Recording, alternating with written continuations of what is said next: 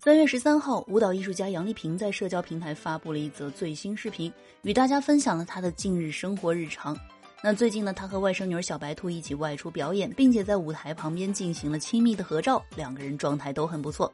外甥女呢穿着白色的长裙，气质和颜值都很出众。杨丽萍呢虽然已经六十二岁了，但是老态也并不明显。那杨丽萍呢？凭借着孔雀舞走红之后，至今没有结婚生子。那曾经呢用心栽培的外甥女小彩旗呢，最后选择了演艺圈。那杨丽萍在小彩旗之后，再次努力培养新人小白兔。那也相信后辈们在她的指导之下，孔雀舞这项艺术之美一定会被传承下来的。